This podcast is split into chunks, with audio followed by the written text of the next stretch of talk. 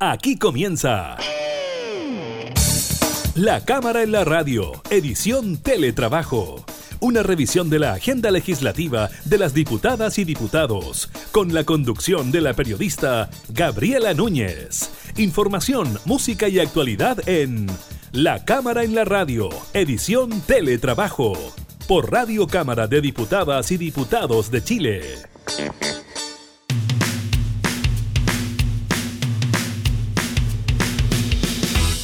Hola, ¿qué tal? ¿Cómo están? Bienvenidos a un nuevo programa de la Cámara en la Radio. Los acompañamos eh, en esta situación especial por la que atraviesa nuestro país, el producto del COVID-19, pero aquí estamos en todas nuestras plataformas digitales, también en Spotify y radiocámara.sl para entregarles información, actualidad, detalles legislativos y también contactos con nuestros parlamentarios. Hoy nos comunicaremos con el diputado de la UI, Patricio Melero, integrante de las comisiones de Hacienda y Trabajo, eh, para hablar de lo que ocurre con el aumento en los datos de desempleo. Hay ciertas cosas que él propone, también su partido eh, para enfrentar los efectos del COVID. El número de contagios, eh, también las medidas del gobierno para enfrentar los casos de violencia intrafamiliar serán parte de la agenda del programa del día de hoy. Así que iniciamos de inmediato la cámara y la radio en teletrabajo.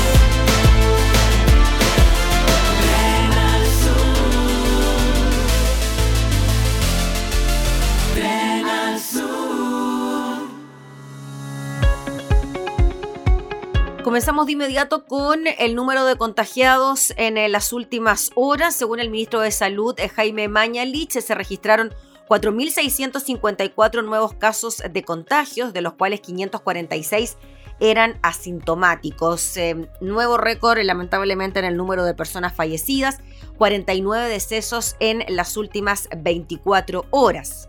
En relación a estas cifras, entonces eh, estamos hablando de la segunda cifra más alta desde que llegó el coronavirus a Chile.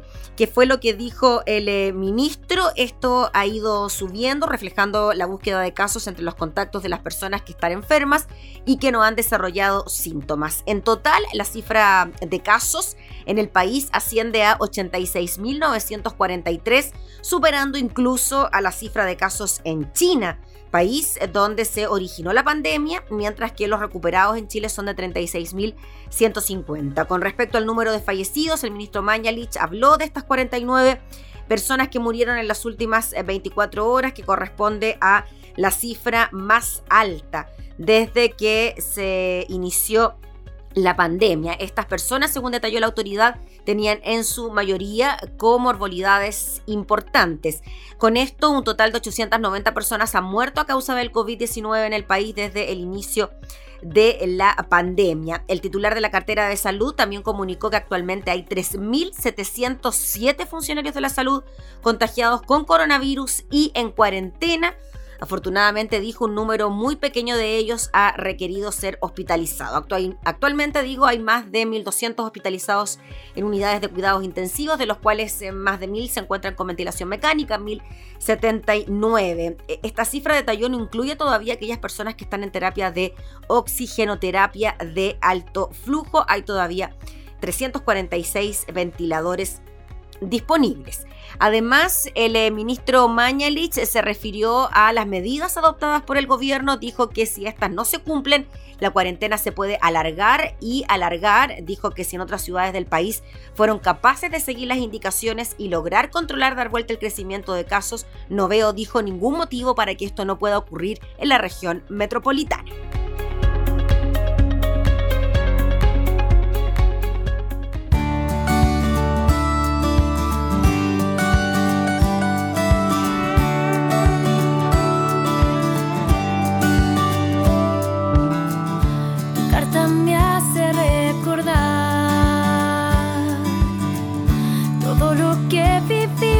Cuando estuviste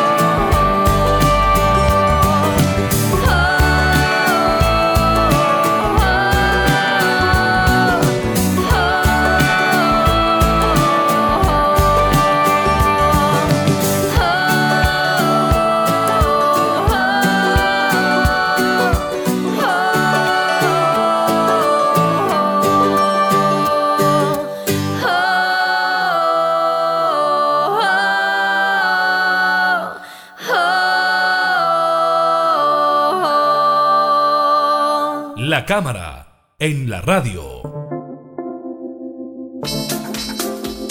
Vamos a hablar de un tema que preocupa. Se dieron a conocer los datos del desempleo para el Gran Santiago, que llega a un 15,6%. Se trata de la mayor alza en los últimos 35 años. Expertos prevén que la situación podría empeorar. Ya lo ve usted, estamos en contacto con el diputado de la UDI, Patricio Melero, integrante de la Comisión de Trabajo, para hablar de este y otros temas. Diputado, muchas gracias por acompañarnos en esta videollamada. Muy buenos días, Gaby. Eh, sin duda, usted lo introduce, eh, cifras esperadas. Eh, habría sido sorpresivo que el empleo se hubiera mantenido.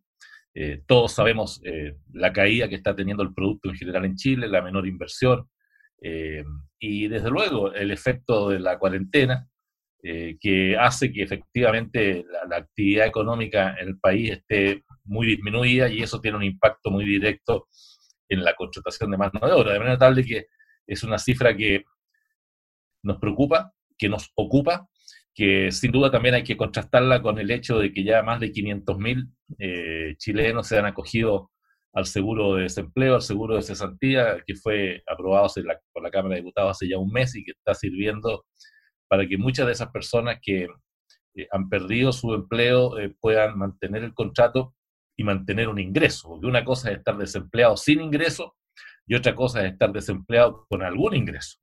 Y por eso que también eh, hay que rescatar eh, el efecto que está permitiendo esto todavía y también eh, lo que está haciendo ya desde el 29 de mayo y a partir del 10 de junio con mayor intensidad, también el pago del ingreso familiar de emergencia a 1.700.000 familias que están viendo también este beneficio ya las primeras se, pagaron automáticamente, las otras se van a pagar ahora porque hay que inscribirse, hay un procedimiento, eh, lo que nos permite paliar eh, en parte lo que estas cifras son y que vamos a contrastarla porque eh, es importante, Gaby, aclarar que esta información que se publicó en el día de ayer es del, cinco, del, ciclo de microdatos de la Universidad de Chile. Hoy día probablemente, o no sé si mañana, pero hoy día y mañana vamos a conocer el informe oficial del INE, ¿no? el Instituto Nacional de Estadísticas, que es la información oficial con que Chile eh, sigue todas sus políticas públicas. Normalmente las cifras entre el INE y el, Centro de Microdatos no son iguales porque tienen procedimientos distintos de cálculo.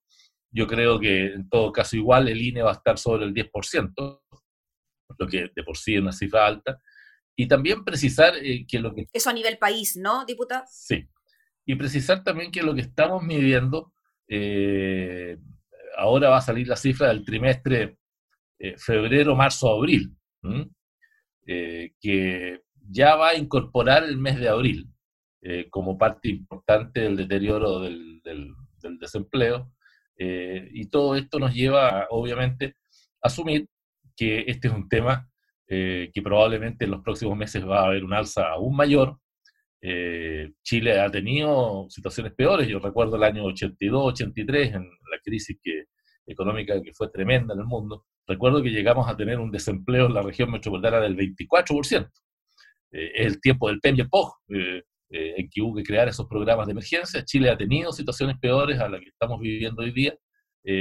espero que no lleguemos a esos niveles de la década de los 80, en esa crisis tremenda que vivió también fue la crisis mundial podamos eh, enfrentar adecuadamente lo que viene. Y parto por decir al tiro que creo que lo que hay que hacer, Gaby, es eh, prolongar todavía para un trimestre siguiente, digo yo, el trimestre, porque todas las, políticas de ingresos que se han hecho son para el trimestre mayo, junio, julio, yo creo que va a haber que implementar agosto, septiembre, octubre, porque esto va a requerir también mantener el seguro de, desempleo y mantener el ingreso familiar de emergencia y otras medidas paliativas para atenuar los efectos de esta situación. Diputado Melero, con lo que usted nos dice de que el ingreso familiar de emergencia ojalá se extienda por tres meses más, va en línea ¿no? con lo que planteó en su momento el ministro Briones, de que no había que agotar los cartuchos de ahora en adelante cuando se hablaba de aumentar el monto del ingreso familiar de emergencia y él decía, a ver, esperémonos que la cosa puede venirse complicada de ahora en adelante. Eh, es más o menos eso, ¿no? O sea, si extendemos el ingreso familiar de emergencia por tres meses más, son más recursos comprometidos eh, y claro, tienen que alcanzar para todos quienes lo necesiten. Bueno, es, es muy, muy interesante esa precisión que usted hace, Gaby, porque el concepto de, y esto fue muy discutido en el Parlamento, porque siempre la oposición decía, bueno, pero esto es insuficiente. Mm, Y nunca entendieron que esto es un fondo, que el primer aporte del ingreso familiar de emergencia llegó a 830 millones de dólares, pero el fondo para el ingreso familiar de emergencia es de 2 mil millones de dólares. Y por consiguiente, eh, el concepto que estableció el ministro de Hacienda con, con razón, y el tiempo le está dando la razón, que era importante guardar re- recursos para eh, situaciones que vienen eh, más adelante y que probablemente van a ser eh, también eh, peores, ¿no? Recordemos además un hecho adicional, que estamos entrando al trimestre de invierno, Gaby, que estacionalmente siempre es un trimestre en que el desempleo aumenta, porque todos los trabajos de la agricultura, del turismo, eh, del verano propias que generan eh, empleo también se terminan en los meses de invierno. Entonces nos junta la variación estacional de invierno con el efecto COVID-19 que hace que las cifras estén siendo muy altas. De forma tal de que recursos para mantener, eh, prolongar el ingreso familiar de emergencia, y yo creo que hay que prolongarlo en, en algunas condiciones levemente distintas, que no, que no, que, que sea permanente y no vaya decreciendo mes. Eh, están los recursos para hacerlo que se mantenga el monto, que digamos. mantenga el, el- el subsidio, claro, por, lo- por los tres meses. Y el Mm. seguro de, de desempleo también tiene una, una dinámica eh, semejante, de forma tal de que también creo yo que va a haber que eh, eh, prolongar, más allá de los, de los tres meses que cubría el seguro, eh, a un periodo eh, adicional. Recordemos que eso también tiene una importante cantidad de recursos. Y dejemos, eh, permítame agregar, Gaby, que al final todo esto Sí. estamos hablando de dos programas de transferencia directa de plata eh, a las personas que están dentro del 60% de menos recursos. Pero tenemos que paulatinamente también ir propiciando acciones que permitan que quienes generan empleo no quiebren, empresas que puedan sostenerse durante este tiempo a través de, del crédito de FOGAPE. Recordemos que ahí se destinaron 3 mil millones de dólares para justamente dar esas garantías. Hoy día viene la cifra ya más de 50 mil empresas en este mes se sumaron a las que ya se habían sumado los meses anteriores para poder tener liquidez, seguir pagando sueldos, seguir pagando los costos fijos que tienen y lograr pasar este temporal del COVID eh, en pie para que cuando vengan condiciones algo mejores puedan rápidamente volver a producir, volver a contratar gente y generar empleos o dejar de vivir del seguro de cesantía y pasar a ser nuevamente eh, parte de la planilla de sueldo de la empresa. Entonces, creo que también viene un capítulo muy importante que es el gasto público en inversión pública. O sea, va a haber que destinar recursos eh, ahora al, a la segunda etapa, que es la etapa de recuperación, ¿no? Eh, y eso es muy importante ir por esa vía. Nosotros, digo nosotros, la UDI, mi partido, ha hecho una propuesta muy concreta. Recordemos que el presidente de la República, y es muy importante que hablemos de esto, ha hecho una convocatoria muy amplia para que en el mes de junio se alcance un acuerdo económico, social, en materia de empleo, en materia de salud y de las cosas que hay que hacer. Y espero que, salvo el Partido Comunista, que como siempre se automargina de todo y que ya dijo que no va a participar, las demás fuerzas políticas opositoras sí se sumen y todos tengamos generosidad disposición a alcanzar un acuerdo que permita enfrentar la etapa que va a venir. Nosotros hemos propuesto concretamente reducir el IVA de un 19 a un 17% por un periodo de tiempo del año 2020, eh, porque es el impuesto que más golpea a los sectores de menos ingresos y hemos también propuesto disminuir el, el, el impuesto de, de, primera categoría, el impuesto a las empresas, que hoy día está en un 27%, disminuirlo un 23%, de forma tal de que vayamos por el camino también de reducir algunos impuestos que alivien el bolsillo de los sectores de menos recursos, que es el IVA, que es el impuesto que nos graba a todos y que graba más fuertemente a quienes gastan la mayor cantidad de su plata en sobrevivir, en comida y en, en, en movilizarse disminuirlo a 17 puntos y el impuesto también eh, a las empresas, a las utilidades, para que haya mayor disponibilidad a invertir y a crecer. Así que vamos a tener que tomar medidas audaces también para momentos difíciles, ¿no? Diputado Melero, eh, para ir eh, cerrando, le quería preguntar por nuestra condición de, o nuestra capacidad de endeudamiento en caso de que la cosa empeore aún más. Se lo pregunto por el caso de Argentina, que incluso entró en default, eh, y ellos iniciaron muy prontamente la cuarentena eh, y también su capacidad de endeudamiento ya casi no existe. Eh, ¿Qué pasa con nosotros eh, bajo ese escenario?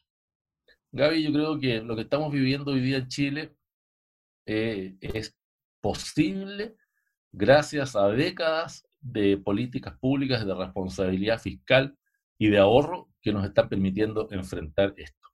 Otro gallo cantaría en Chile si hubiéramos sido irresponsables como fue Argentina u otros países que se gastaron todo, que viven permanentemente en default, porque Argentina no es primera vez que cae en default, que es, no tener capacidad de pagar las deudas.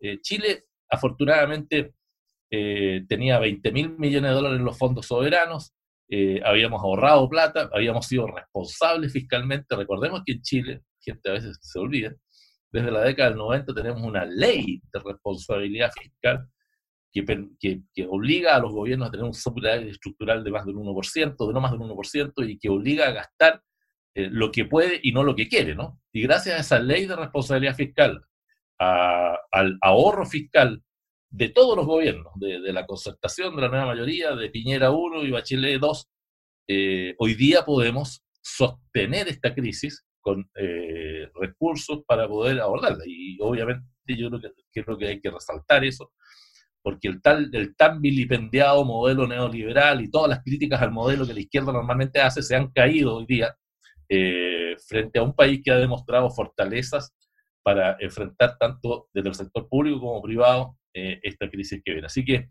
eh, yo creo que nuestra capacidad de endeudamiento está bien al límite, Gaby. Nuestro déficit está hoy día en un 8% del Producto Interno Bruto. Eso son más de 24 mil millones de dólares de déficit. ¿ah? Nuestra capacidad de endeudamiento es grande. Nuestros fondos soberanos están en 12 mil millones de dólares de 20 mil y a diciembre van a estar en 9 mil millones de dólares. nos estamos gastando los ahorros estamos estirando y tensionando nuestra capacidad de endeudamiento, estamos al límite de nuestro déficit, pero estamos parados y todavía con alguna holgura para enfrentar las etapas, complejas que vienen más adelante. Muy bien, pues diputado Patricio Melero, le agradecemos enormemente por su tiempo, por abrirnos también las puertas de su casa en esta nueva modalidad de trabajo que tenemos, el teletrabajo, ¿no? Muy bien. Y usted también nos abrió la suya, porque, ¿eh? Sí, pues, aquí estamos. Pero su alcohol y su terraza es harto más linda que mire, mire este dormitorio mío, bien fome, ¿verdad? Que le vaya muy bien, Gaby, muchas gracias. Hasta luego a todos. Gracias, diputado, que esté muy bien, gracias. Era el diputado Patricio Melero conversando con nosotros sobre las preocupantes cifras de empleo.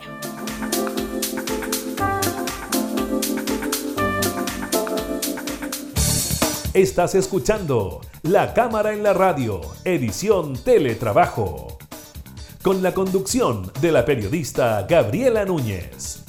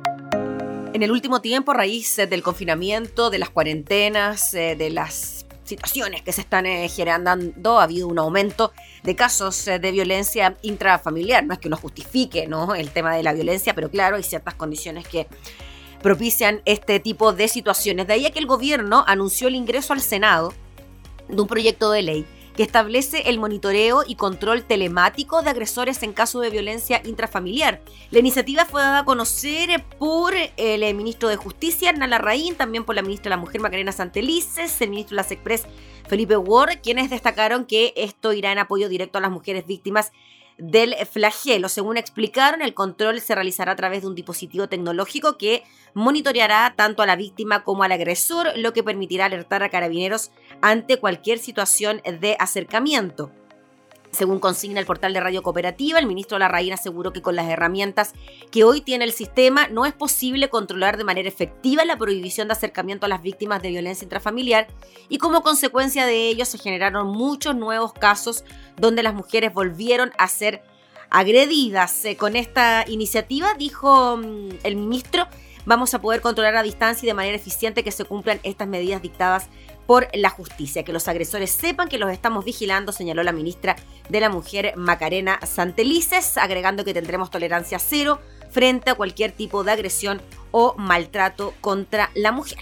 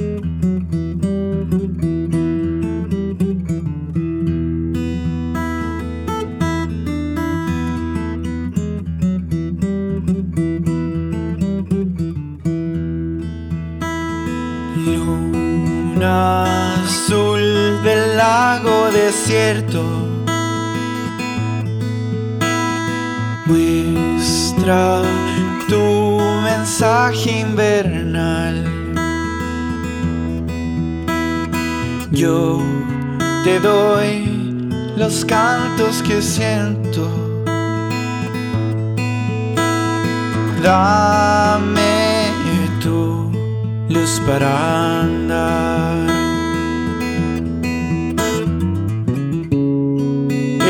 encontramos un lugar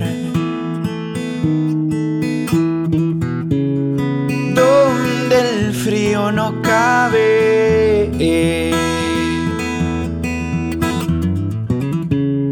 Los acordes que vendrán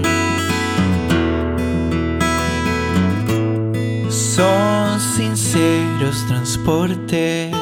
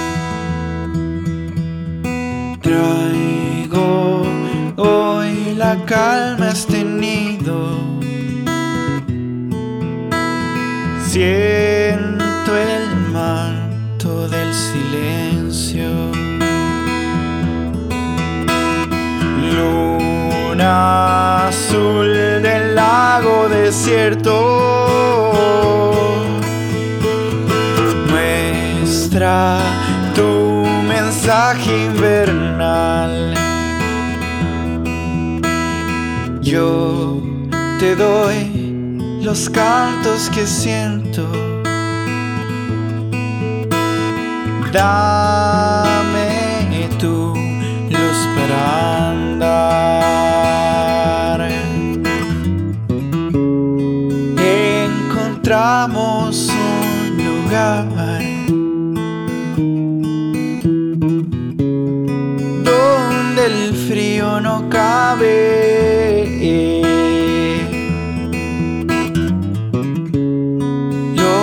Acordes que vendrán son sinceros transportes.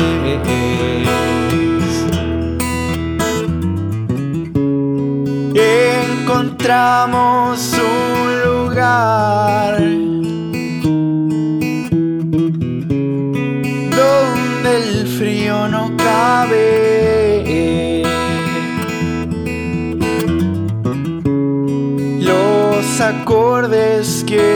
vendrán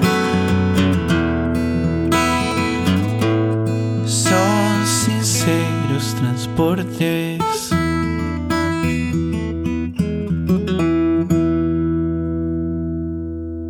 La cámara, en la radio. La encuesta nacional urbana de seguridad ciudadana ENUSC 2019, ojo, 2019, encargada de medir los niveles de victimización e inseguridad en el país, reveló hoy una de las cifras más bajas en los últimos seis años. Y es que la principal conclusión de la medición, realizada entre los meses de octubre y diciembre, y que estuvo a cargo del INE, es que un 23,3% de los hogares del país fue victimizado durante el último año y esta es la menor cifra desde el año 2013. Según detallaron desde la Subsecretaría de Prevención del Delito, la caída es de menos 2,1 puntos porcentuales en relación con el mismo estudio del año anterior es estadísticamente significativa, dijo, y da cuenta de 105.283 hogares que dejaron de ser victimizados, lo que confirma la tendencia a la baja que ya se había registrado durante el año 2018. En tanto, cuatro regiones del país mostraron una disminución estadísticamente significativa. Estamos hablando de Atacama con menos 6,8 puntos, Valparaíso menos 3,3, Biobío menos 3,4 y Aysén menos 4,7. La única excepción fue la región de Magallanes, donde la victimización aumentó en 4,8 puntos porcentuales. Es decir, un 5,7% de los hogares declaró haber sido revictimizado, lo que implica sufrir más de un delito en los últimos 12 meses. En tanto, la victimización personal alcanzó un 8,9%. Que pase en la región metropolitana, la cifra pasó de un 30,1% a un 27%. 4%. La encuesta también eh, detalla, la información usted la puede ver en distintos portales, el de MOL estamos viendo nosotros. Bueno, la ENUSCA también detalla otras situaciones como el 82% de las personas cree que la delincuencia aumentó en el país durante el 2019, marcando un alza de 5,2 puntos porcentuales respecto a 2018 cuando alcanzó el 76,8%.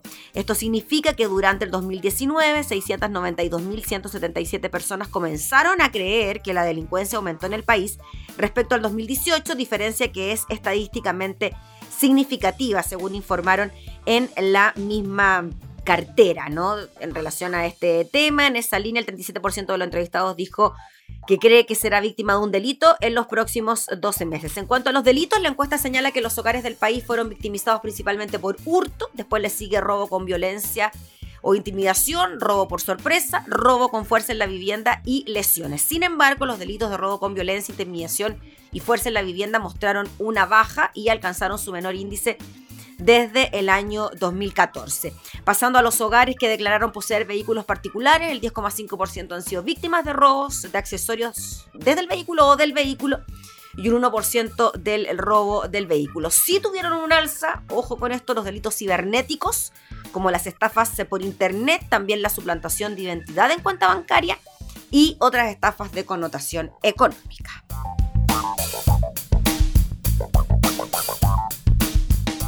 Eh,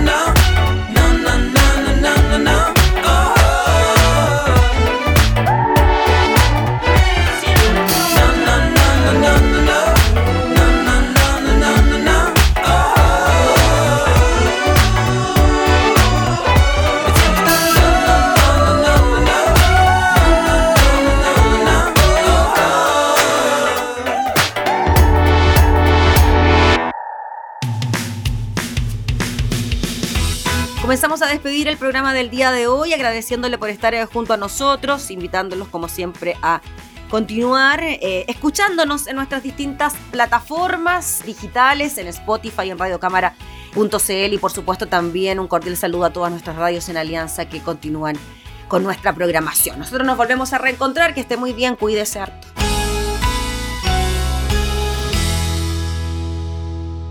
Hemos presentado La Cámara en la Radio, edición Teletrabajo. Una revisión de la agenda legislativa de las diputadas y diputados, con la conducción de la periodista Gabriela Núñez. Información, música y actualidad en La Cámara en la Radio, edición Teletrabajo. En Radio Cámara de Diputadas y Diputados de Chile. Hoy más que nunca, acercando las leyes.